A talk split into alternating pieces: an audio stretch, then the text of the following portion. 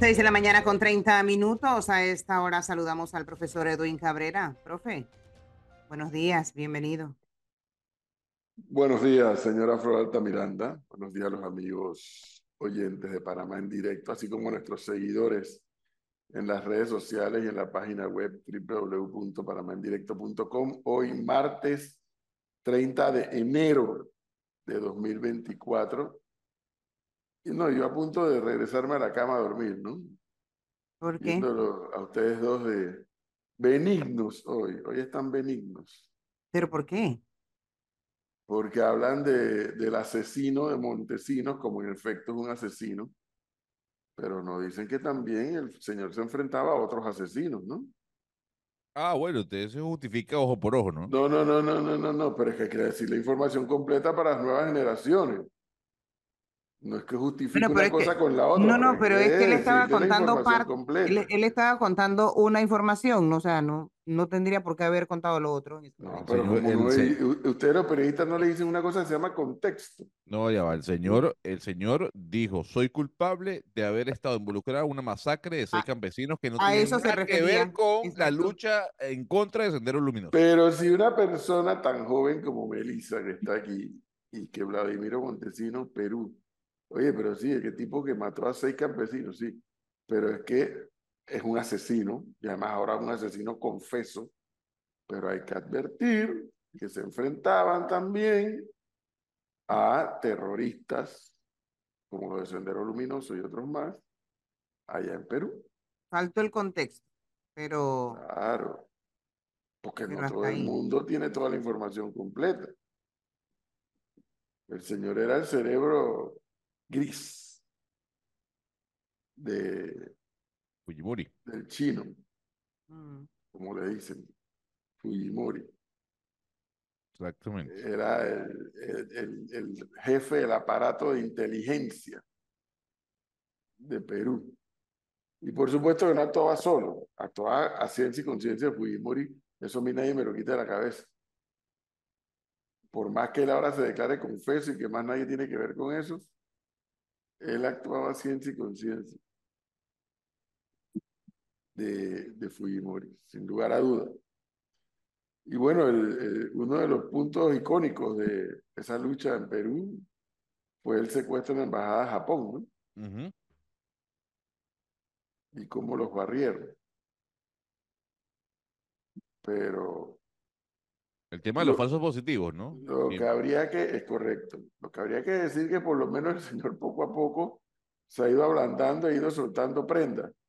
Porque el de aquí... Que, no pasó con Noriega, ¿no? El de aquí, exactamente, Noriega se llevó a la tumba una cantidad de secretos que al día de hoy, entre que se los llevó a la tumba y la especie de omerta que tienen los militares de la, de la época, mm. no ha habido forma de saber dónde está la cabeza de Espadafora, qué pasó a ciencia cierta con el padre Héctor Gallego, etcétera, etcétera. Hay varios etcétera.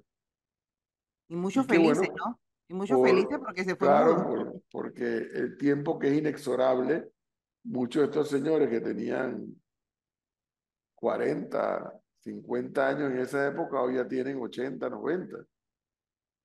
¿No? Entonces algunos ya han muerto y otros están pues, siguiendo el, el curso de la vida natural, pero se están llevando toda la tumba. Ahora, alguien, algún periodista en alguna entrevista que le habrá dado, le preguntó dónde está la cabeza de Espadafora. No, si no daba declaraciones a nadie. ¿Pero nunca dio una entrevista? Yo creo que le dio una La única que dio se la dio Álvaro Alvarado, y cuando Álvaro le empezó a preguntar de temas puntuales, dijo, gracias, o no me, le decía una sola palabra y no decía más nada. Más nada. Entonces, y, y, y, y, el colmo es que piden justicia. Ah, no, pues. El colmo de los colmos es que piden justicia, pero no dicen qué pasó con varios de esos crímenes que ocurrieron durante la dictadura. Por eso digo, por lo menos el señor Montesino, en el caso de los campesinos, esto se declara culpable. Pero acá, ni esta boca es mía. Y por eso le digo, tiene una especie de omerta que, que se llevan a la tumba sus, sus secretos de la época. que recordar que ellos no actuaban de forma individual. En el caso de Panamá me refiero. Actuaban de forma muy colectiva. Señor Leonardo, buenos días. Buenos días, profe. Buenos días, Flor. Buenos días, Melissa González de la audiencia de Panamá en directo. Hoy es un día de cifras. Muchas cifras porque ya tenemos las cifras del padrón electoral, el cual va a votar el 5 de mayo, en donde tendremos 3.004.083 electores. Tú estás ahí, ¿no? El futuro del país. ¿Tú estás en esa, en esa lista? Yo estoy en esa lista por segunda vez consecutiva, correcto. Ah, pensé que era la primera, es la segunda. No, la segunda, yo voté la elección pasada. Ah, mira. Y de, esta, de este padrón se eliminaron, se excluyeron 48 mil personas quienes no hicieron trámites en el Tribunal Electoral durante 15 años. Es decir, que 3 millones 4 mil 83 electores son los que pueden votar el 5 de mayo. Y fíjese que la peculiaridad de esto es que la mayoría de esos 3.004.083 son mujeres. 1.511.049 son mujeres y 1.493.034 son hombres. Eso, eh, eh, tengo que decir algo en favor de, del Tribunal Electoral que cada vez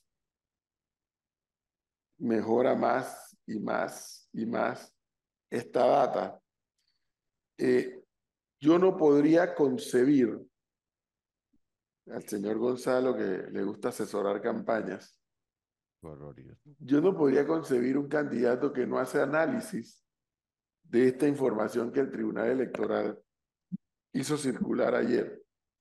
Más allá de la cantidad de electores por género, como acaba de decir Leonardo, un millón quinientos mil 1.511.049 mujeres versus 1.493.034. Bueno, en eso 1.511.049 está Melisa, ¿no? Por primera vez, Melisa, buenos días.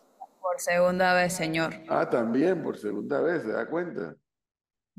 Si Melisa va por segunda vez, ¿cómo no lo va a ir Leonardo, Flor? Sí, sí, pero bueno, yo pensé que Leonardo no, porque como había hecho su trámite, yo me naturalicé en el 2018 y el padrón se cerraba en febrero del 2019. Ah, mira qué bien. Bueno, y esta va a ser mi primera vez votando en Panamá, porque la anterior fue en Colón. Pero cambié de residencia. Sí, señor, yo cambié de... Más le vale. Por presión. Por, por, presión, no fue porque... Ah, por presión, ¿por qué? Por presión suya, yo tuve que cambiar mi residencia. Oiga, eso es un delito electoral. Mire, coacción se llama eso. Además de, de, y le digo que yo no consigo un candidato que no haga este análisis de, bueno, cuántas mujeres son y cuántos hombres son en el caso del nivel presidencial. Pero la siguiente información, Leonardo, es tan interesante o más que la anterior. los rangos de edad. Ah, sí. Los rangos de edad. Eso, esta parte por eso le digo a Gonzalo, que es consultor político, yo no entendería cómo un candidato no hace el análisis detallado de Escuchen ustedes, amigos oyentes. De los 3.004.083 que son, que estamos en el padrón electoral final, 534.722 están entre 18 y 25 años de edad y representan el 18% del padrón. De 26 a 30 años son 332.959, que implica el 11% de dicho padrón. De 31 a 40, imagínense, representan el 19% que eso corresponde a 584.881. De 41 a 50, 17%, que son 509.879. Y ahora comienza a bajar. De 51 a 60, 445.376, 15%. De 61 a 70, ese estoy yo, 309.316, 10%. De 71 a 80, 186.058, que son el 6%. De 81 a 90, 80.052 personas, que es el 3%. De 91 a 100, 18.777, 1%. Y de 101 o más, 2.063 personas, 0%. Ese es cero puntual. Entonces, señor González, usted como consultor político, usted no se puede comer el padrón electoral completo, porque eso no es real, ¿no es así? Claro, claro. Eso no es real. Ese padrón electoral va a estar repartido. Por supuesto. Lo interesante de esta cifra, por eso digo valoro y pondero, eh, esta información que comparte el Tribunal Electoral, la hizo circular ayer, es en qué grupo etario tú vas a diseñar tu campaña para morder el pedazo más grande del pastel. Yo sé lo que va a decir mucha gente. Se van a ir corriendo detrás de los que están entre 26 y 50 años porque eso representa el 57%. Pero eso tampoco es real. Es como tú muerdes entre los de más edad y los de la edad media o de mediana edad más que edad media, mediana edad. Ese es el análisis que tiene que hacer una campaña. Ese es el análisis que tiene que hacer un candidato. Y por eso yo siempre reclamo a algunos que se meten en esto sin entender cómo funciona el sistema, por un lado, y sin entender estas cifras. Se meten porque no, que yo conozco mucha gente, yo tengo muchos amigos, así que yo puedo ganar. Así no es. Así no, entonces vendrá el diseño de campaña de tres meses. Les recuerdo que la campaña que está por iniciar el sábado 3 de febrero es de tan solo 90 días. Entonces, ¿a qué grupo? O a, qué género y a qué grupo tú vas a dirigir tu campaña para ver cuánto pedazo de ese porcentaje tú puedes morder y que eso se traduzca en un triunfo electoral. Para representante, para alcalde, para diputado, para presidente, obviamente cada uno en su, en su área. Si tú no tienes esta información y no la sabes analizar, tú estás en problema. Pero qué fácil. Eh, eh, mire cómo las redes sociales le han facilitado la vida a los políticos.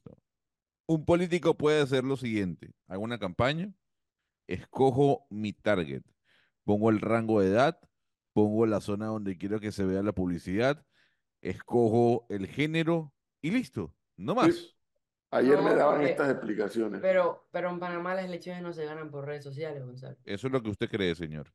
Sí lo creo porque hay un gran porcentaje de la población que no tiene acceso ni usa las redes sociales. Le voy a decir lo eh, siguiente. déjeme cerrar. el voto fuerte de las personas de clase, de clase baja, de las zonas que están más alejadas del centro de la ciudad.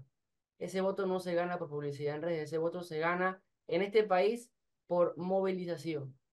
El que más pueda llevar gente a votar ese día al centro de votación a nivel de diputados, a nivel de representantes, es el que va a ganar ese voto.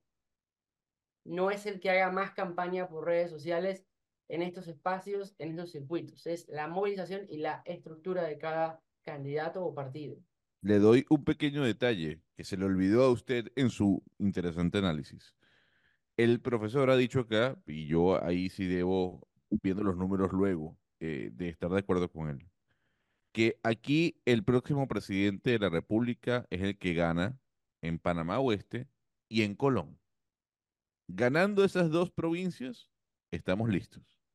Bueno, señor Gonzalo, Aquí tiene usted en la misma información que está exhibiendo Melissa allí, para los que nos ven en, YouTube y demás, ahí tiene usted un elemento adicional. Distritos con más población electoral. Panamá, 724.406. San Miguelito, 251.303. Arraiján, 191.551. Es decir, Panamá, San Miguelito y Arraiján concentran Un millón, y millón. no sé cuántos mil electores. ¿Qué le parece? Fíjese que a Arreján se le fue por arriba a la chorrera y ni Sí. hablar a Colón. Y ojo, que no es que tengan poca población, sino que aquí el tribunal presenta los tres distritos de mayor población. Y dígame si en Arraiján, en San Miguelito y en Panamá no hay celulares y la gente no Sí, consume redes sociales. Gonzalo, un detalle. En, tanto en Panamá como en San Miguelito como en Arraiján, la, el voto fuerte va por la movilización de los partidos políticos, no por las redes sociales. Son los Claro, tres circuitos, son los tres circuitos donde usted se pone a analizar qué diputados qué candidatos a diputados hay en esas áreas. Y todos apuntan a la infraestructura, a llevar a la gente a votar y a confiar en las bases y en los representantes de cada partido. el problema, Leonardo, está en un número. Melissa, ¿usted puede echar para atrás el, la anterior gráfica? Eh, la primera No, que pusimos. Es ¿O esa es la misma, pero misma? más arriba. Ajá, ok, más arriba.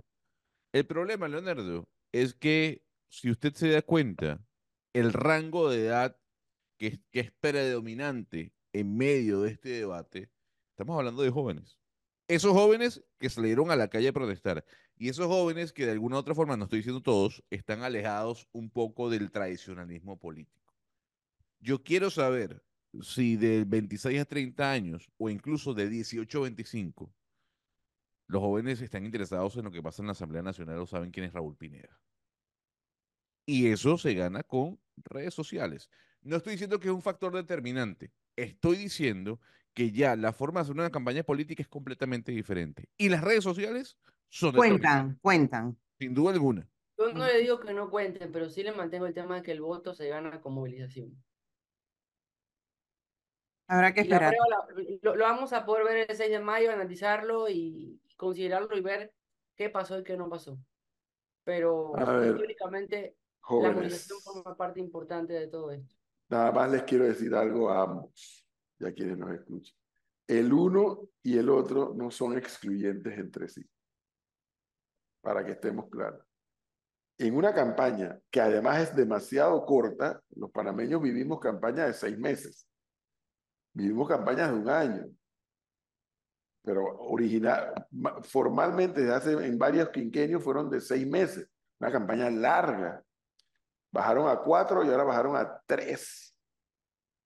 En una campaña tan corta, por eso le digo que los, los criterios de ambos no son excluyentes entre sí, todo cuenta, porque la verdad sea dicha, Leonardo, movilizar a la gente el día de las elecciones es fundamental.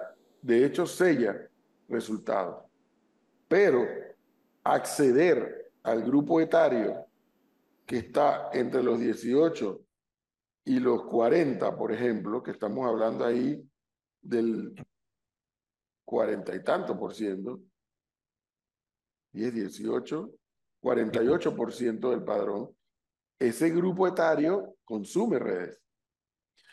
Tampoco puedo creer, no podría yo estar de acuerdo que toda la campaña la vas a hacer en redes porque vas a cometer un error terrible, como que el candidato no salga a la calle a chocar manos y que todo lo haga en redes. Eso no es real, porque además, dice Gonzalo, todos, ¿cuántos tienen celular? Todos, Panamá es uno de los países más celularizados de Latinoamérica, pero hay que recordar que sí, hay gente que tiene dos y tres celulares. Así que no sería ese el parámetro. El, el tema es que en una campaña tan corta significa, en función de lo que dice Gonzalo, campaña que no tenga un equipo de redes sociales bien estructurado está en problema. Eso es cierto. Pero campaña que no tenga una organización territorial bien estructurada está en serios problemas. Porque este tema de las redes sociales es un nuevo hábito de consumo de información. Entonces, ¿qué ocurre? Tú tienes que tener, eh, poder acceder a todos esos grupos. A ver, hablemos, hablemos con toda la honestidad del caso, el caso nuestro aquí de Panamá en directo y del proyecto que inicia el viernes. A mí me satisface leer aquí, y no lo digo por demérito, porque aprovecho para compartir una información. Fíjese ustedes, Cin los cinco corregimientos con más electores. Señor Gonzalo, preocúpese. Tocumen, 54.937. 24 de diciembre, 52.655. Juan Díaz, 48.287. Betania, 42.422. Pedregal, 41.089 electores. Los cinco corregimientos de mayor concentración de electores en el país están aquí en el Distrito Capital. Y observen un detalle. De los cinco, cuatro están en la periferia de la ciudad capital. Tan solo uno está aquí en el centro, que es Betania. Betania, que es un corregimiento de mucha gente jubilada. Mucha gente jubilada vive en Betania. Clase media, educadores, maestras, profesores, profesionales, hoy jubilados, la mayoría viven en Betania. ¿Qué le parece? O sea, la periferia de la ciudad capital, no el centro de la ciudad capital. Entonces le hago una pregunta. ¿Estos cuatro corregimientos definirán sin duda alguna la alcaldía de Panamá? Ah, pero por supuesto, señor Gonzalo. Por supuesto. Porque le cojo apuesta que si le pedimos al tribunal que extienda a, dígame, los 10 corregimientos de mayor población, no va a aparecer ahí Bellavista, ni San Francisco, ni, ni, Juan Díaz, ¿cómo se llama? No, ¿Cómo se llama este? San Felipe, Caledonia, nada de eso, Río Abajo, no, no. Van a aparecer de otras provincias, a lo mejor de Arraiján o de La Chorrera. Digo yo, ¿no? Sí. Fíjese, fíjese, Leonardo. Ahí, Gonzalo, me llama la atención un detalle. El centro de votación con más electores, según los datos del Tribunal Electoral, Atlapa. es Atlapa. Y Atlapa tiene el voto electrónico. La pregunta allí va a ser, uno, ¿cómo va a ser la capacitación? Y dos, yo el otro día escuchaba a varias personas que me decían, yo voto en Atlapa. Y muchos de ellos no confían 100% en el voto electrónico. Sí, Leonardo, pero acuérdate que no es la primera vez que va a haber voto electrónico. No, yo lo sé, pero la gente, hay gente que sigue sin darle esa confianza al voto electrónico, porque todos sabemos que el panameño a veces prefiere ir a la tradicional y votar en papel. Entonces, ahí está la otra campaña fuerte que tiene que llevar a cabo el tribunal. Transmitir y crear esa confianza para ese centro de votación con más electores dentro del Distrito de Panamá. Ahora, la buena noticia para el señor Gonzalo, para el señor Leonardo, para la señora Flor, para la joven Melissa, es que nuestra señal de radio 97.7 cubre Chepo, hasta Chepo, hasta Colón, San Miguelito, Panamá Este, Panamá Oeste y Panamá Centro. Todo el oeste, hasta más allá de San Carlos, escuché la señal el fin de semana que fue. Y hasta Ribato va a llegar más o menos. Sí. Y las islas, obviamente, en el archipiélago. Así que la cobertura nuestra está en más de la mitad del padrón electoral. ¿Qué le parece? Eso es interesante. Chepo es donde termina el corredor de las playas, ¿no? No. No, Chepo es el otro lado. Chepo para el lado este. este.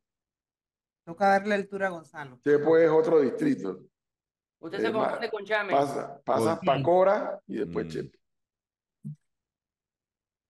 Sí, después de Chepo, Darien. Pero llegamos hasta Chepo. Ahora, le, le mandan un misil acá, Leonardo. Diga. Dígale a Leonardo que deje de estar inventando vainas como dice el profesor. El fenómeno Mayer Misrachi no se da por movilización de votos, se da por lo que significa el señor en redes sociales. Estoy de acuerdo. en eso estoy de acuerdo, pero eso es un caso específico. Pregúntele, a, los pregúntele, a los partidos políticos, porque el otro día hablaba con, con representantes de un partido y me decían, nosotros aportamos el conocimiento y la otra parte está aportando la infraestructura y la movilización. Eso yo estoy de acuerdo con usted. Es un caso aparte que analizaríamos directamente el mismo 5 de mayo o el 6 de mayo. Pero el, fenómeno Milei, el fenómeno Milei en Panamá y en América Latina se da por qué? Por redes sociales. Pero yo no comparo Milei con, con Panamá directamente. Yo no, comparo el electorado panameño con el electorado argentino. No estoy diciendo eso, estoy diciendo que las redes sociales son muy importantes para difundir algún mensaje. En las redes sociales usted puede ver, bueno, de hecho, bailar a Raúl Pineda con José Gabriel Carrizo. Correcto, de hecho, Gonzalo, aquí me recuerdo un oyente y este mensaje también es para Leonardo. Eh, ¿Cómo que Leonardo dice que los jóvenes no están en las redes? Si ellos fueron los que salieron de las redes e hicieron que mucha gente saliera de las redes. Cuidado, yo no digo que los jóvenes no estén en las redes, lo que yo digo que los votos se ganan con movilización. y hay que directamente eso. Les reitero, perdón Melissa, ¿qué dice? Que hay que ver también a qué tipo de población quieren llegar ciertos, ciertos candidatos. Eso es lo que iba a decir. Que Mayer quiera llegar a los jóvenes, o sea, ya otra parte del de, partido va a ir a otro lado de la, de la población.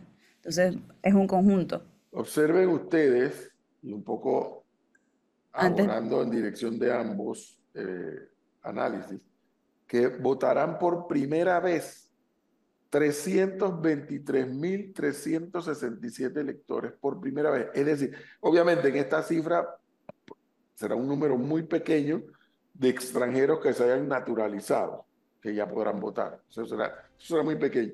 Pero un alto porcentaje, estos 323.367, son jóvenes que van a votar por primera vez. ¿Qué consumen? no consumen periódicos impresos, no consumen televisión abierta, no consumen radio eh, abierta, consumen digital. Señores, son las 6.56, tenemos que ir a escuchar. 155.328 personas, Melissa, han registrado alguna discapacidad. 4.458 van a hacer votos por adelantado.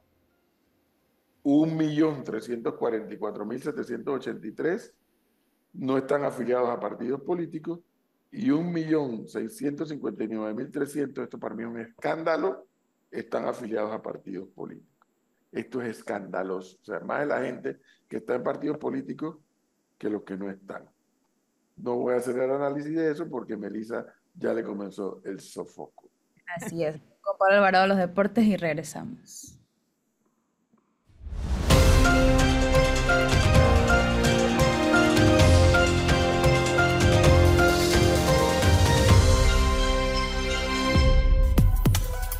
Todo lo que necesitas saber sobre el mundo del deporte, los resultados, los próximos juegos y su desarrollo en Deportes en directo. Pablo, buenos días, bienvenido. Muy buenos días a todos, espero se encuentren muy bien y bienvenidos una vez más a Deporte en directo. El día de hoy arrancamos con noticias nacionales y nos vamos con que el día de ayer culminó la fase de grupos de los ocho equipos, con los ocho equipos clasificados a la ronda de los mejores ocho del Campeonato Nacional Juvenil de Béisbol Copa Caja de Ahorros 2024.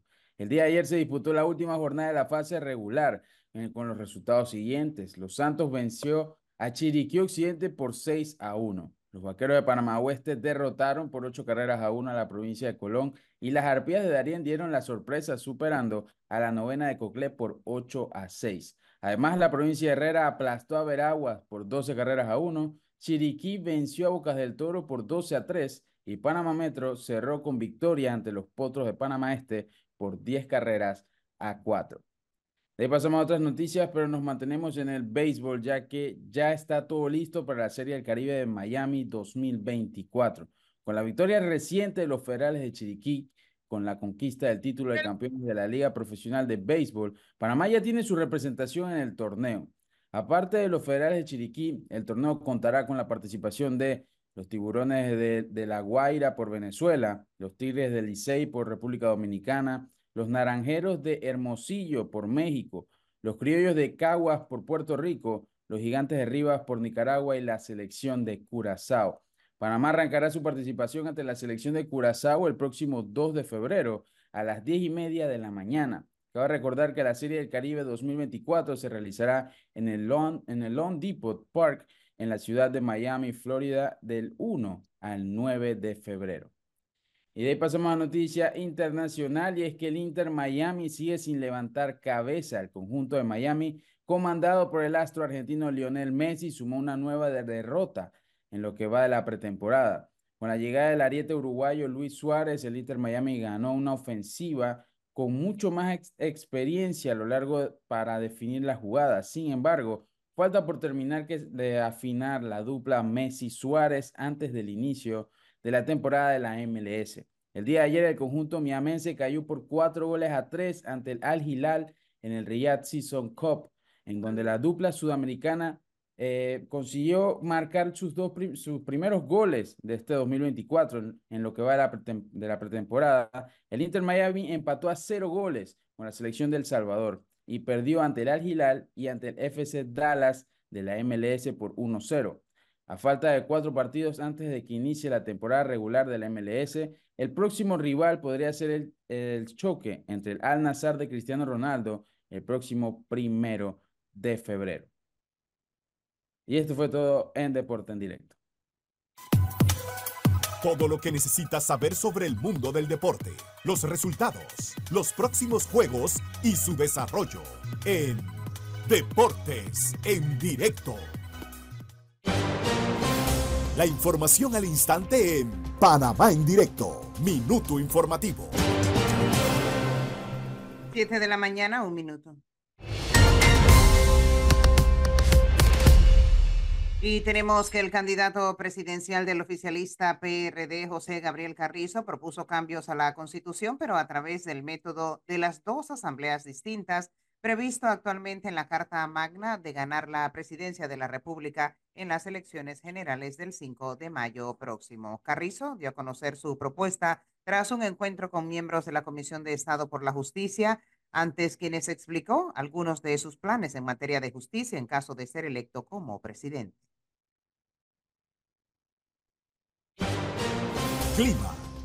Saludos a todos, buen día. Tenemos un frente frío que se extiende desde Cuba hasta Honduras. Estamos vigilándolo, aunque hay probabilidades que se disipe. En el Caribe panameño siguen los vientos alisios moderados a fuertes, pudiendo poner en peligro las embarcaciones ligeras, por lo que tienen que tomar precauciones. Altura de olas de 5 a 7 pies, con lluvias y nublados en esa parte de nuestro país. Bocas del Toro, norte de Veraguas, comarca Nove Buglé, parte de Colón y Gunayala. Nos vamos al Pacífico donde seguirá siendo muy caluroso. Alcanzaremos temperaturas de 35 grados Celsius, índices ultravioleta extremos con sensación térmica de 45 grados. Aumente la ingesta de agua y protéjase del sol con un buen sombrero de ala ancha y por supuesto con bloqueador solar. Evite los golpes de calor. Soy Annette Quinn para Panamá en directo. Internacionales. La Casa Blanca advirtió al gobierno de Nicolás Maduro que tiene de límite hasta abril para cumplir con los acuerdos alcanzados con la oposición antes de que, Estados Unidos tome decisiones sobre sanciones. Tenemos opciones a nuestra disposición. No voy a avanzar a ninguna de ellas en este momento, pero ciertamente tenemos opciones con respecto a sanciones y este- ese tipo de cosas que podemos tomar. Tienen hasta abril, dijo en rueda de prensa el portavoz del Consejo de Seguridad Nacional de la Casa Blanca, John Kirby. Ya son las 7 con 3 minutos en la mañana. Minuto informativo en Panamá en directo. 7 de la mañana con 3 minutos, profesor. Bueno, por eso les decía, para un poco terminar o redondear las ideas, es que yo escucho de gente que se mete en esta historia a ser candidatos etcétera, y estas cosas tan básicas como lo es dominar el padrón electoral, analizarlo y en función de eso enfocar tu estrategia de campaña, tus piezas publicitarias, tu estructura eh, de campaña, no saben que eso es, y un poco la discusión que se ha dado aquí, si debes estar en redes sociales o no, si debes concentrarte en la organización o no. Por eso yo opino, y es una opinión, que lo uno y lo otro no son excluyentes entre sí. No hay campaña desorganizada, salvo que sea una figura de esas que cada cierto tiempo aparecen, eh, no hay campaña que gane sin organización. Yo no la, yo no la conozco. No la conozco. Porque hasta Milei, que era así como un, así como su cabello todo desbaratado, con seguridad, y, y se notó cuando entró y se hizo la alianza con, con, Macri, con Macri y con la señora Bullrich. O sea, eh, fue evidente que la campaña de Milei tomó más forma. Sí, Fue pero, evidente. pero le voy a decir ¿Por lo qué? Porque, siguiente. Ma- perdón, porque Macri y Bullrich tienen la experiencia partidaria que no tenía Milei. Pero le voy a decir lo siguiente porque fue un dato bastante interesante que yo pude ver. L- Las redes sociales, sobre todo el TikTok, profesor, fue de gran ayuda para Milei. Y le voy a decir algo. ¿Usted sabe cuántos años tenía la persona que le manejaba el TikTok a Javier Milei? No. 19 años. Era el Y jefe de comunicaciones digitales de Javier Milei. ¿Y está en el gobierno ahora? Sí, señor. Wow. Sí, señor. La parte de comunicaciones, de presidencia. Eh, lo que yo le quiero decir a usted, Ese, ese puede ser de ingrata recordación de alguien como Varela, ¿no? Lo que le puedo decir No es le voy a soltar esa información porque me la dieron el Merni, no le voy a decir por qué. No, pero dígalo. No, no, no. Después te va y se lo cuenta al que no es Varela y se forma la vaina. No, no, no, Qué no. barbaridad. Pero eso, esa, esa figura que usted acaba de mencionar así es de ingrata recordación para Varela. No, sí. Lo que, lo que le voy a preguntar es, ¿usted cree que eh, seguiremos viendo el chiquero, eh, porque esto pasa en todas las ciudades de América Latina, el chiquero propagandístico en la capital, de panfletos No. y... No, aquí ya eso está prohibido. Mm, Eso está prohibido ya. Antes sí, yo era un uno de los responsables de embanderar todo el país con la estrella verde por todas partes. Y yo, mi primera experiencia fue pegando afiches con engrudo. Y espero que después los haya quitado, ¿no? Por supuesto que no, de coraje. Qué eso pagamos barbaridad. impuestos y que vaya a a quitarlo. Eh, de coraje. Era dictadura, pagas impuestos y ni siquiera hacen su trabajo completo, no que se vayan a Lo joder. otro, lo otro interesante de las cifras del Tribunal Electoral es la cantidad de votantes eh, adheridos a partidos políticos y no. Ese, No, ese eso es un dato, escándalo. eso es un ese escándalo. dato es matador en toda estadística. Es un escándalo eso. Es vergonzoso, es más. Pero por, Eso es una demostración que los partidos políticos no son otra cosa que una agencia de colocación. Porque un país de tan pocos habitantes, donde más es la cantidad de gente inscritas en partidos Mm. que los que no estamos inscritos en el partido, debería ser un país políticamente formado, ideológicamente debatido, y eso es lo que no ocurre. Lo No que pasa. ocurre es que son agencias de colocación. No pasa. Eso, eso es. Ahora, fíjese que yo, yo le voy a trasladar lo que ocurrió en el, en el primer encuentro entre candidatos que fue con la prensa. Eh, estuve hablando en el Merni con, con varias personas que están, que están ligadas a la política y me decían, oye, es que los candidatos se ven muy viejos. Eh, ¿usted cree que eso también pueda pasar algún tipo de, de, de factura? No estoy hablando de la vejez ni de señalar la vejez, sino que no se vean, digamos, a tope. ¿O usted cree No que eso no entiendo. tiene? No entiendo la... Fí- Fíjese, que- fíjese que hay eh, varias personas jóvenes, sobre todo, me decían, es que yo veo a los candidatos muy viejos, lo- los veo Pero que es eh, viejo. no, no, cone- no conectados con los jóvenes. eh, o sea, es- ese- esa, esa, esa imagen del candidato eh, bien vestido, eh, que cuida su peso, eh, ¿eso importa en Panamá o no importa? No no creo creo. que importe. Yo no creo. Con los jóvenes, yo sí creo que muchos han hecho un esfuerzo como tal para conectar con, con nosotros, me incluyo. Por lo menos yo he visto, es Blandón, que se viste a veces cuando tiene reunión con los jóvenes y se viste como un joven, o sea, trata de, pero no creo que eso le genere un par más de votos, o sea, no, no creo que eso vaya por Si va de mamarracho para identificarse con los jóvenes, corre el riesgo de perder el voto maduro. Eso es así. Eso, por eso digo, eso, eso, Sí. eh, es, eso es importante, ¿no? El Tenerlo en tema es cuenta. cómo tú logras el equilibrio. Cómo tú logras el equilibrio para ubicarte con la gente joven. Yo creo que no es la vestimenta, es el discurso. El Eh, mensaje. el planteamiento, exactamente. El mensaje. Yo veía mucha gente que ya, por cierto, no sé si lo sigue haciendo. Yo escuchaba mucha gente eh, burlándose de Rómulo Rux cuando hacía los TikTok con sus hijas. Yo decía, a mí me parece eso muy bueno. Claro. Uno, se está conectando con la gente que consume TikTok. Dos, da una sensación del buen padre con sus hijas. Eh, lo- lo- es ridículo, inmaduro, ¿qué cosa es eso? ¿va? Es porque tú en una campaña tienes que ver el universo, no quedarte nada más en tu mundillo. Tienes que ver el universo, cómo le llegas a cada uno de esos grupos generacionales. Estoy completamente de acuerdo con usted. Completamente de acuerdo. Así Leonardo no quiere aceptar que las redes sociales son importantes porque no las utiliza. Yo no he dicho eso, señor Gonzalo. Lo que he dicho que la movilización es parte fundamental de la campaña. Las redes forman una parte muy importante en este tiempo de una campaña política, pero si no hay movilización, no hay votos. Sobre todo porque hay algo in- interesante, Leonardo, y es lo que usted puede hacer con poca plata, ¿no? O sea, la, la- le voy a decir algo. Te dice que no. Yo estoy, yo no estoy diciendo que la plata define también una campaña presidencial, pero con las redes sociales usted puede hacer mucho con poquita plata. Bueno, señor, nada más le hago eh, una advertencia. El día de la elección cuesta tanto, y ahí Leonardo tiene razón, el día de la elección, en este caso el 5 de mayo, ese día, para el que está bien organizado y estructurado, cuesta tanto como la campaña de los tres meses anteriores. Para que tenga usted claro. Obviamente no estamos hablando en materia de publicidad, ni de propaganda, ni nada, porque ese día no puedes hacer eso. Pero en materia de organización y de movilización y de identificar a tu gente y de tenerle las tres comidas y cuidado hasta cuatro comidas a tus jurados y a tus capitanes de mesa, digo, de, de centro de votación, etcétera, te cuesta tanto como la campaña.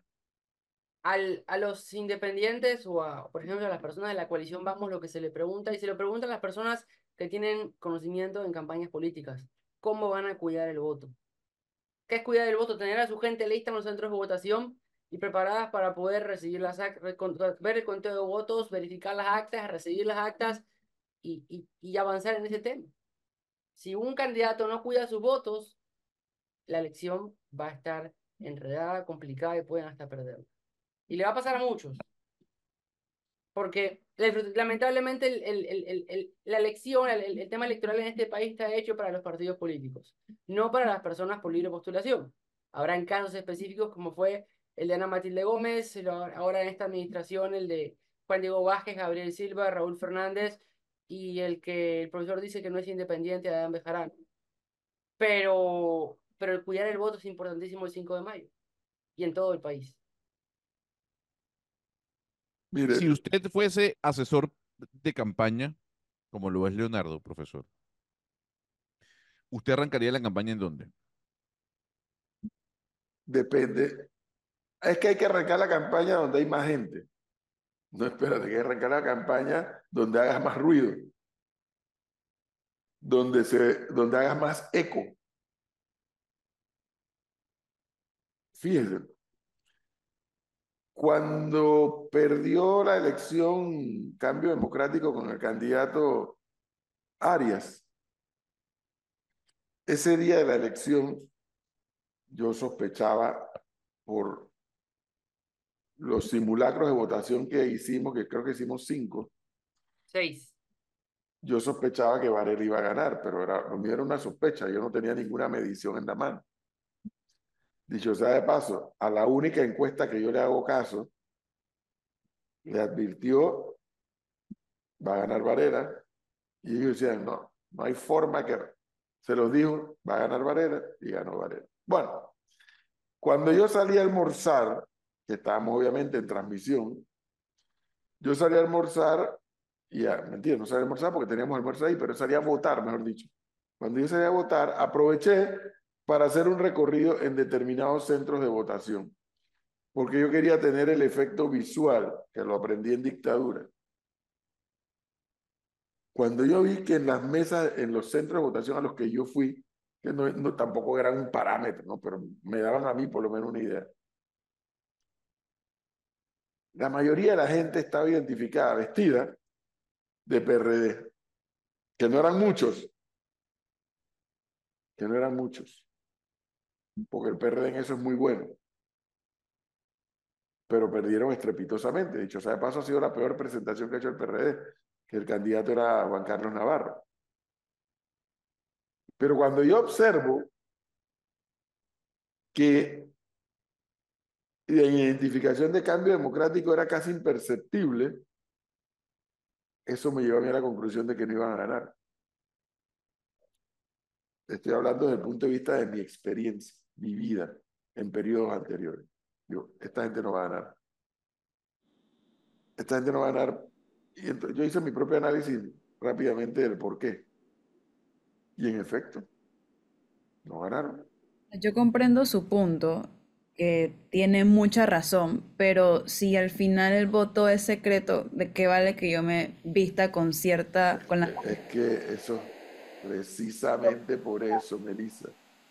Melissa, usted tiene algo ahí que cuando usted abre se oye un ruido, una lluvia que no entiendo qué es. Pero bueno, esperemos que ya con los equipos que llegan se resuelva. Y es precisamente eso lo que estoy argumentando, Melissa. Porque en la campaña del 89, que a lo mejor usted no había ni nacido, tú ibas a todos los centros de votación en el país, no en Panamá, en el país, y todo el mundo estaba vestido de PRD, la campaña del 89. Y Endara ganó en una proporción de 4 a 1. ¿Qué le parece? Lo que usted dice es correcto. Pero yo me fui un poco más allá. ¿A quiénes yo veía más vestido y a quiénes veía menos vestido? Cambio Democrático se perfilaba como el ganador, era el partido de gobierno, José Domingo, José Domingo, sí, José Domingo Arias eh, tenía todas las opciones, pero acá o allá cuando teníamos el programa allá donde le querían robar la plata a Flor, advertíamos que el único que venía subiendo en las encuestas muy lentamente era Varela. Hicimos, dice Leonardo, que seis simulacros. De los seis, Varela ganó en la mayoría, no en todo, pero sí en la mayoría. Entonces, eso me comenzó a mí una idea de por dónde iba el asunto. Nunca se me olvidará una conversación el jueves antes que yo estuve, sostuve con la expresidenta Mireya Moscoso en su casa aquí en la ciudad de Panamá, e intercambiábamos criterios al respecto. Y yo me acordé de esa conversación del jueves cuando salí ese domingo a hacer un recorrido rápido. Y esto no va a ganar. Y en efecto no ganaron. O sea, hay muchos factores que juegan en esto. La vestimenta, como dice Melissa, no lo es. Pero también te marco una idea. Nadie viste más a su gente que el PRD. Nadie. Los PRD casi que los uniforman. Pero el resultado después hemos visto que tuvieron 10 años, dos elecciones consecutivas que no vieron una. ¿No? Entonces, nuevamente, son elementos que yo le digo a mucha gente, te has metido en algo y que no conoces cómo es el manejo, cómo se analizan estas cifras. Fíjate, esos, esos circuitos 8.3 y 8.4, ¿no? Que son muy famosos esos dos circuitos, ¿no? Eh, Betania. 8.3 es Bellavista. Betania, Bellavista, eh, Caledonia, Pueblo Nuevo, Chorrillo. Ancón, San Felipe, El Chorrillo Santana. Y luego el este otro de acá, San, Francisco, Río Abajo, Parque Lefebre, Juan Díaz y Don Bosco. Que además son plurinominales. ¿Cuántos plurinominales hay en todo el país? Según esta información. Hay 13 plurinominales y 26 uninominales. Imagínense. Si tú no entiendes el circuito plurinominal donde tú eres candidato, cuál es el grupo etario que domina, si tú no tienes claro que Betania tiene mucha gente jubilada, si no tienes claro que Caledonia, Santana, San Felipe tienen menos población, población, ya no solamente electores, población, porque así lo demuestran los censos que se han hecho. Entonces tú, tú te enredas en donde tú debes concentrar tu esfuerzo. Si tú como candidato a presidente te vuelcas a decir, no, tenemos que ganar la provincia de Los Santos, que no es que no sea importante, pero la provincia de Los Santos cada 10 años tiene menos población. Tú tienes que saber eso para analizarlo y decir, bueno, ¿cuánto tiempo y cuánta energía le vamos a concentrar a Los Santos versus cuánto tiempo y cuánta energía le vamos a concentrar a Arraiján, para poner un ejemplo extremo, o a La Chorrera, o a Panamá Este o a Panamá Norte. Tú tienes que hacer ese análisis y entender ese padrón. Es igual que en el corregimiento. Tú eres candidato a representante en el corregimiento X, ok. Tienes que saber cómo es la composición barrial para saber qué vas a ir a decir y qué vas a ir a hacer. Dependiendo de la composición barrial. Pero no, mucha gente que no, no, vamos a meterme esto si yo tengo muchos amigos. Con la cantidad de amigos que yo tengo, yo gano. Eso no es así, créanme que eso no es así, pero bueno. ¿Es bueno que haya mucha gente nueva siendo candidato? Por supuesto que es bueno, porque eso oxigena la vida política del país, que hay mucha gente nueva y en esta elección hay mucha gente nueva. Pero si es mucha gente nueva que no conoce de esto y no hace estos análisis, se dispersa y se pierde gente en el camino. Yo le hago una pregunta a usted tomando en cuenta lo que acaba de decir, la gente nueva. ¿Usted cree que esta será la última elección con caras viejas en la política, hablando en temas Pero presidenciales? es viejo, pero ¿qué es viejo para ti, Gonzalo? Ok, no entiendo. vie- viejo en el sentido de caras reconocidas. Por ejemplo, usted ve para el año 2029 a figuras como Blandón, como Torrijos, como Martinelli, como Rux. Eso lo determina la realidad política, el escenario político Ajá, del momento. Porque en el 2000, ca- en el 2019, por ejemplo, nadie pensaba que el señor Afu podía regresar a ser candidato en, en el 2024. Y el señor Afu es candidato en las tablas y por lo que hemos podido saber es uno de los que más posibilidades tiene de ganar la curul. No, pero es- hablo de presidencia. Es que Eduardo Linjuen, Gonzalo, le preguntaba a Martín Torrijos qué edad tiene. Creo que dijo 59. Ujú. Me parece que dijo 60. Creo que es- ¿Ah? 60 años, 60 años. 60 años. Si Martín Torrijos no ganara las elecciones, que puede ganarlas como puede no ganarlas, supongamos que la gana, termina con 65 años, ¿no es así? Correcto. Y entonces Eduardo Linjuel le pregunta, bueno, 10 años después va a tener 75 años, Martín Torrijos tiene proyecto político. Él respondió que no, para futuro, él respondió que no. Pero Linjuel a renglón seguido le dice, pase revista de cuántos presidentes hay actualmente de más de 70 años en la región, comenzando por el señor Biden más y nadie, siguiendo, y siguiendo por el señor López Obrador. más nadie. ¿Y, y dónde está López Obrador? Que tú, para, para ti es tu héroe, No es mi cómo héroe. marcan las encuestas. No, pero a ver, pero No no es mi héroe. las idolatrías suyas, Gonzalo. Sí, sí, sí, ese es su No, no, héroe. no. Lo que Sí, estoy mar- diciendo es marca, que, marca que nadie le puede ganar si corriera la reelección. pero es que el señor, bueno, es lo que el mismo que señor fuera Biden va a pelear una, un, un periodo más. Lo que estoy diciendo es que en la región no hay eh, Lo que le estoy diciendo que 70 eso depende del escenario político.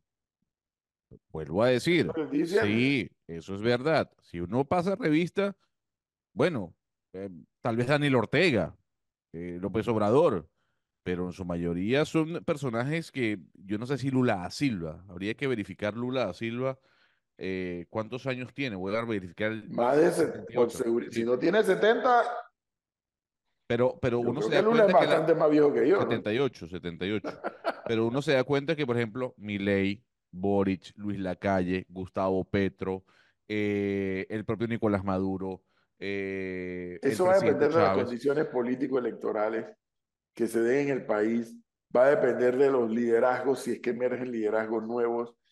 O sea, nadie puede decir, nadie que está en política, yo se lo he dicho aquí varias veces, en política nadie está muerto. Nadie está muerto. Todo el que esté vivo en política siempre va a tener un hálito de... Eh, mira, a ver, se dio este escenario y yo puedo irrumpir ahí. Pregúntale a los, a los dominicanos por Balaguer y a los panameños por Arnulfo Arias. Tenía 83 años y estaba de candidato y le tuvieron que robar las elecciones en el año 84 para que no fuera presidente. O sea, usted dice que no hay una, un relevo gen- generacional. Yo no digo que no lo hay y no digo que sí lo hay. Yo lo que digo que todo depende del escenario político que se está dando cuando se aproxima el periodo en el que hay que comenzar a definir candidatura. Porque puedes tener un relevo yo, porque yo, generacional, ve- por- pero yo el tipo empiezo- no despega. porque yo empiezo a ver figuras como, por ejemplo, Gabriel Silva, eh, el señor Richard Morales, Willy Bermúdez, el propio, el propio Mayer, si es que va a continuar en la política.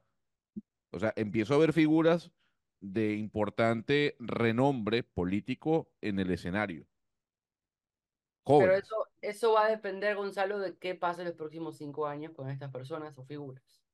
Y sobre todo también si de qué alguno llega a un cargo público, perdón, Melissa, si alguno llega a un cargo público, cómo va a ser su desempeño y cómo lo, y cómo, y qué resultados va a dar, es lo que va a depender para ver si siguen vigentes o no, para poder, como usted habla a nivel presidencial, poder llegar a ser uno de los considerables para esos cargos.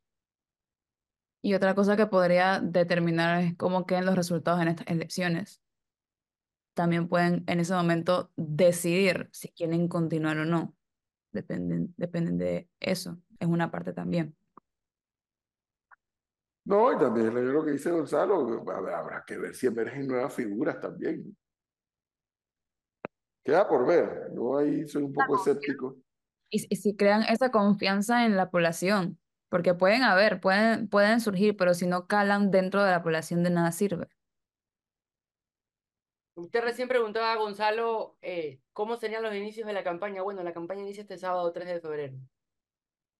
Y, por ejemplo, la Alianza Cambio Democrático Panamenista de Rómulo Rux y José Blandón decidió hacer su lanzamiento de campaña en Bugaba, Chiriquí. Al consultar por qué, es porque la gran apuesta de esta alianza también es el interior del país.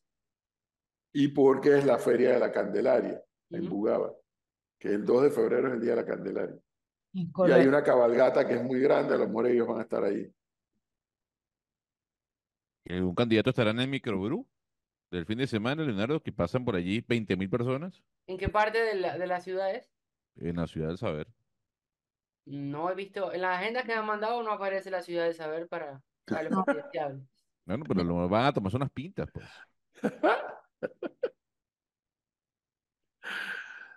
Gonzalo cree que a chiquillo todavía da voto. Sepa que esa campaña es política vieja, Gonzalo, y bien vieja.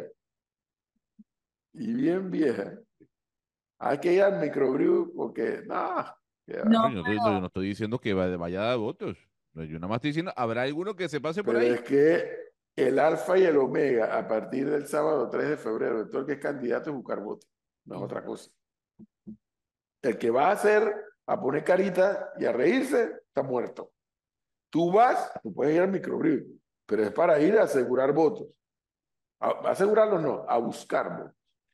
Pero fíjense la diferencia, ¿no? Mientras Rux y Blandón lanzan su campaña en Bugaba, Chiriquí, aquí me escribe el amigo Luis René Ábrego, que también dice que es por la Feria de la Candelaria, otro de los motivos.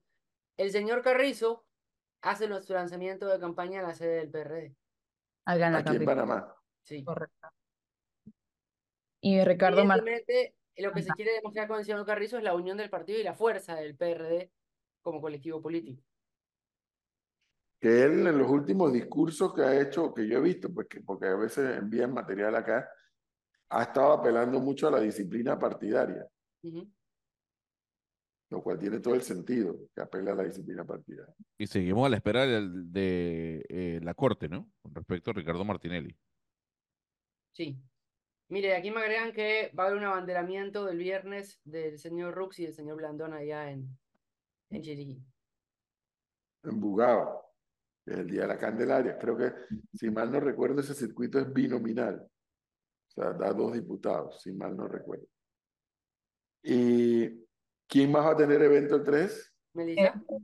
3 de febrero, Ricardo Martinelli junto a Cheyo Galvez, Sergio Cheyo Galvez, en el Parque de Santa Ana de 3 de la tarde a 6 y media de la tarde. Y bueno, Lombana va a tener un recorrido bastante extenso. Va a iniciar el sábado 3 a las 7 y 15 en Merca, Panamá. Luego a las 8 y 45 en el Mercado San Felipe Neri, en el Mercado del Marisco.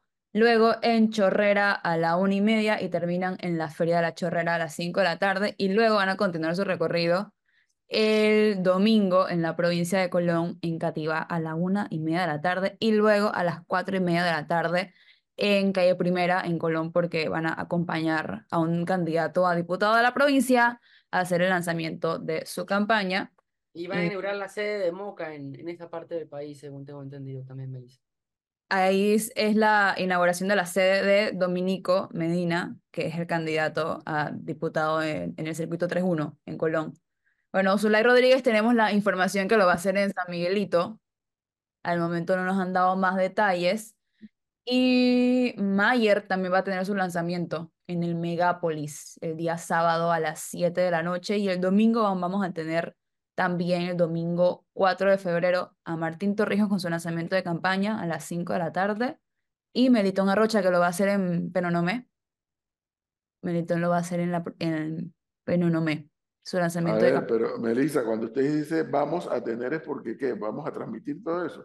Porque Panamá en directo va a estar presente, tenemos que estar presentes en cada uno de estos eventos. Así que ¿Y usted, usted para dónde me va a mandar?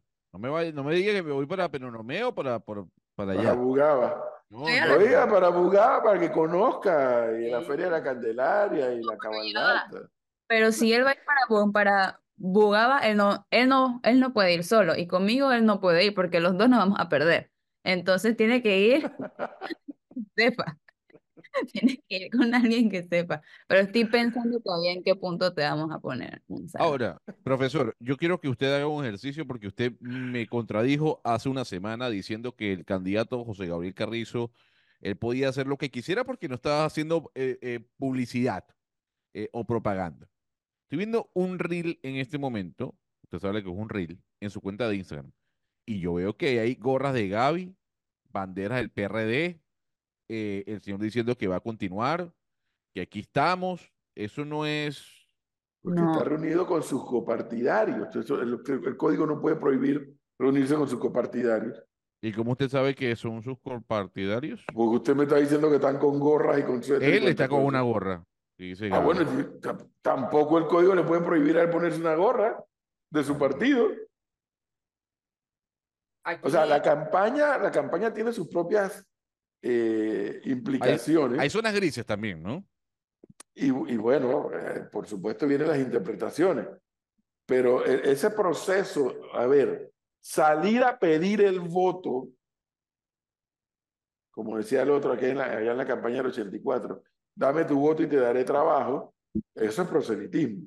Reunirse con su- los miembros de su partido y hablar de la- los temas de su partido y la disciplina, ¿cómo el tribunal puede decir eso está prohibido? La publicidad y la propaganda. No se puede hacer. A partir del sábado se podrá hacer. Y así Acá por me el estilo. piden mandar a Gonzalo a San Miguelito. A San Miguelito. Muy bien. Así me dicen. Mande a. Gonzalo a San Miguelito.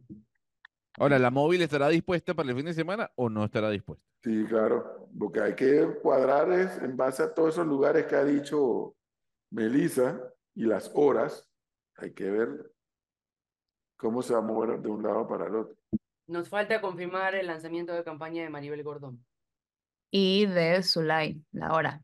Porque solamente sabemos que es, en, que es en San Miguelito, pero San Miguelito es muy grande, entonces hay que ver en qué parte de, de San Miguelito va a tener que ir Gonzalo.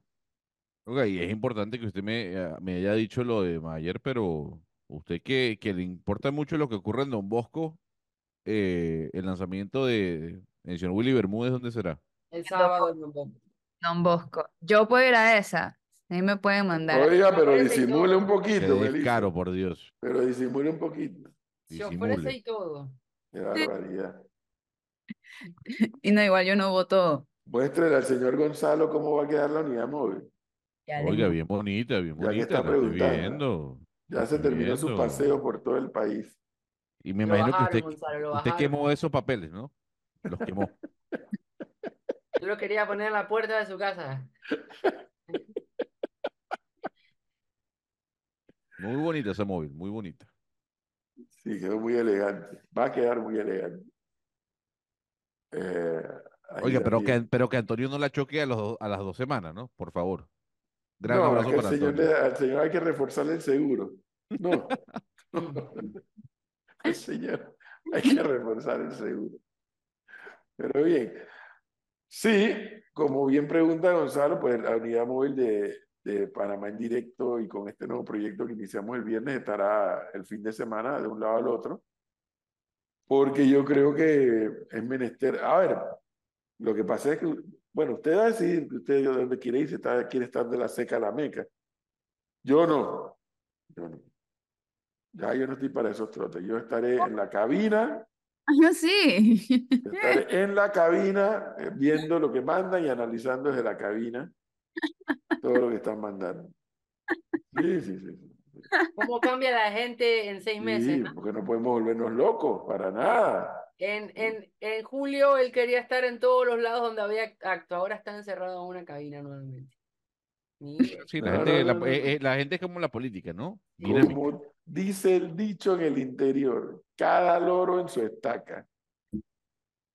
Mire, ya él tomó su decisión. Lo que pasa es que si uno está yendo de lado a lado, a ver, seriamente, no es lo mismo, y esto aquí todo lo hemos vivido, estar que a tal hora en tal lugar, a tal hora en tal lugar. El que está yendo de tal hora a tal lugar va a estar registrando hechos. Claro. El que está en cabina le es más cómodo y más fácil reaccionar y analizar lo que está ocurriendo y lo que se está informando. mire cómo sale en defensa propia, mírelo, mírelo. Total. Acá nos preguntan si el lanzamiento de Zula es de alcaldía o la presidencia. Es buena pregunta. Debería ser la presidencia, bueno, los tres, pero hay que preguntarle nuevamente. Bueno, le puedo comentar algo que no le debo comentar, pero le debo comentar algo. Ayer yo le mandé mensaje a todos los candidatos a presidente sobre lo que va a ocurrir el viernes aquí. A ver, ¿quiénes me responden? Bueno, a todos los que tengo el contacto, porque hay algunos, tengo do- hay dos que no tengo el contacto. Y como no tengo el contacto de ellos dos, eh, se lo mandé a sus candidatos a vicepresidente. Eh, la verdad sea dicha, me contestó Gaby. Gaby Carrizo, me contestó Martín Pero, pero, no, no, pero no, no, no, no. Un me momento. contestó No, Benito Like, me contestó Zulay Rodríguez, No. me contestó eh, José Raúl Mulino, me contestó Richard Morales. ¿Quién me falta? Rux. Ah, mire, Rux no me... Ah, me contestó Blandón. Rux no me contestó, pero me contestó Blandón. Ah, lo dejó en visto, Rux. Rux no me contestó. Qué, qué interesante, ¿no? Déjeme Pero- revisar. ¿eh? Pero lo que pasa es que usted, hay que formas, diciendo ¿no? algo que no es, no es correcto. Hay formas, hay formas porque usted usualmente, para las personas que no saben, el profesor es de pocas palabras en, en WhatsApp, ¿no? Y no es lo mismo que le respondan con una manito y el pulgar a que le respondan con otra cosa, ¿no? Entonces la pregunta es, ¿fueron efusivos en su respuesta o nada más le Todos. mandaron un emoji? No, mira, Rux está aquí como que lo leyó porque tiene los ganchitos azules. Lo dejó en azul, qué barbaridad. visto, mire usted. Bien. Pero lo importante, ojo, lo importante para mí es que lo haya visto. no Y que me Ru- responda. los mensajes. Él sí responde los mensajes. Hay otros que no. Zulay nunca me responde ningún mensaje. Ah, no, Pero- Zulay me respondió entusiasta. ¿Qué le dijo? Pero y entonces, Bueno, pero- Pero, ¿cu- ¿cuál es el punto de todo esto? que la comunicación de este programa y de esta emisora con las campañas va a ser lo suficientemente fluida y permanente para que nuestros seguidores y nuestros oyentes puedan de- decir que a través de este medio van a poder tener la información de cada una de las campañas de lo que está ocurriendo, que es lo que para entender por qué pretendemos este fin de semana, que si no todos, varios, inician campañas, pues pretendemos estar allí dándole la respectiva cobertura para beneficio de nuestros seguidores y nuestros oyentes. De eso se trata. Y por eso les dije que ayer me comuniqué con los Maribel candidatos. Gordón no la nombró. No, yo no tengo el contacto. Flor lo debe tener con seguridad, pero yo no tengo el de Maribel, por eso se lo- mandé a Richard Morales, que sí tengo ese contacto. ¿Y Ricardo Martinelli? ¿Y eso tocó la puerta? Se lo mandé a José Raúl Molino porque yo no tengo el contacto de Martinelli. Sí, se lo mandé a José Raúl Molino. Ahí le estoy pasando el contacto de Qué Maribel. barbaridad. Bueno, ya no- anótelo, ¿no, Leonardo? Rómulo Rux dejó en visto el profesor. Pero ¿cuál es ¿eso qué tiene de malo? Pero No, ¿Cuál es la señor. intriga? No, señor. ¿Cuál es la intriga? No Que eso es de mala educación. Si usted No, le bueno, ¿Ah? Sí, En la señor. próxima entrevista No, se lo pregunta. Sí, señor. Yo Usted. no, ¿Cuál es la mala No, educación? un momento, un momento. Yo no Si usted, no, si usted no puede responder, es preferible que usted diga, un momento, le respondo más tarde, a dejarlo en azul. Pero porque listo. tienes que responder. Hay cosas que por qué tienes que responder. Bueno, entonces, ¿para qué escribe, pues? Él no sabe si fue tú estás mandándole una información nada más. Yo puedo entender que un candidato a la presidencia re- debe recibir miles de mensajes por hora. Sí, pero además Ah, pero, hay- pero, pero hay- los candidatos sí le escriben a uno, ¿no? Pero tú le dices, tú le escribes, como, como- como por ejemplo lo que hace Flor, oiga, lo estamos invitando a que venga el día tal a tal hora. Listo. Esa- eso sí amerita una respuesta. Pero en mi caso no, pues yo nada más le estaba mandando una información que no requería respuesta. No, oiga, eh, eh, yo le desearía lo mejor en su nuevo proyecto, estoy al corriente No con requ- usted. sí, sí, es cierto. La mayoría respondió así. Pero lo que yo estaba enviando no requería una respuesta. Nada más decir, es más, le puse para tu información y de tu equipo de prensa. Listo. Bueno, pero al menos que diga recibido, ¿no? Ay, pues. Ay, por amor a Dios. A mí sí, a mí sí me Este que molesta se que la me tira y dejen que moderno y miren las No, a mí, a que mí sí me, me, me molesta que me dejen en azul. Bueno, pero a ti. A mí no. Me dejen Ah. en visto. A mí no, porque además como yo lo hago, Ah, bueno, entonces, entonces yo no quiero que usted se moleste cuando le escribe a Melissa y después le diga, no me está respondiendo lo que le estoy preguntando. si le estoy preguntando algo de trabajo, por supuesto que me tiene que responder de inmediato. Es Y la no, misma. como, y no como el otro, que se formó un guaguanco en el país y no me contestaba, y no me contestaba, y no me contestaba, y me contestó tres horas después. y Yo, oye, ¿dónde tú estabas? Estaba orando. Era viernes, era Shabbat. Estaba orando en la sinagoga. Casi lo jalo por el celular. No, pero ya va. O como el otro que está por acá arriba que no contesta. Ese ya se le leyó la cartilla, ya se le leyó la cartilla, ya se le dijo, ojo al ojo. No, no, o sea, una cosa es cosas de trabajo, Gonzalo, y otra cosa, yo nomás dije, mira, aquí te informo esto para tu información y para tu equipo de prensa. Siga justificando. Yo aplaudo a, quienes respondieron. Ah, Ey, la Eso gente, dice, eso dice mucho de la persona. Eso es educación. ay, qué pereza. la gente hace, la gente no te hace. Si tú te sientes al- aludido por eso, no hay problema. No, pero no, pero es que es así. Es que eso es así. No, no, no, no. Si uno escribe una información, pues al menos un emoji. ¿Usted sabe cuánto se tarda una persona mandando un emoji? Dos segundos. Y el Ey, emoji que son las caritas ese, que Las caritas y el eso. pulgar. Exactamente. lo que usted manda, eso, esto, lo que usted manda cada rato. Sí, yo con eso digo ya, ya sé lo que me dijiste, o estamos ok, listo. perfecto. Presa, pero bueno. Pero Siete- bueno, con quien, con quien vamos a hablar sí responde, ¿eh? Sí, a veces demora, pero sí responde. No, no, no, casi siempre responde y responde de inmediato. No, a pero el señor, es más, el, el- el señor es más activo que Gustavo Petro en Twitter, ¿no? Que responde con todo. 7:42 minutos y ya está en comunicación con nosotros don Publio de Gracia, quien es el director de la DGI, la Dirección General de Ingresos, que en estos días ha estado muy movido en dos sentidos. Muy movida, digo, la Dirección General. Eh, por un lado, el tema que me pareció correcto y que ojalá funcione adecuadamente por el bien de la democracia del país, me refiero a los temas de facturación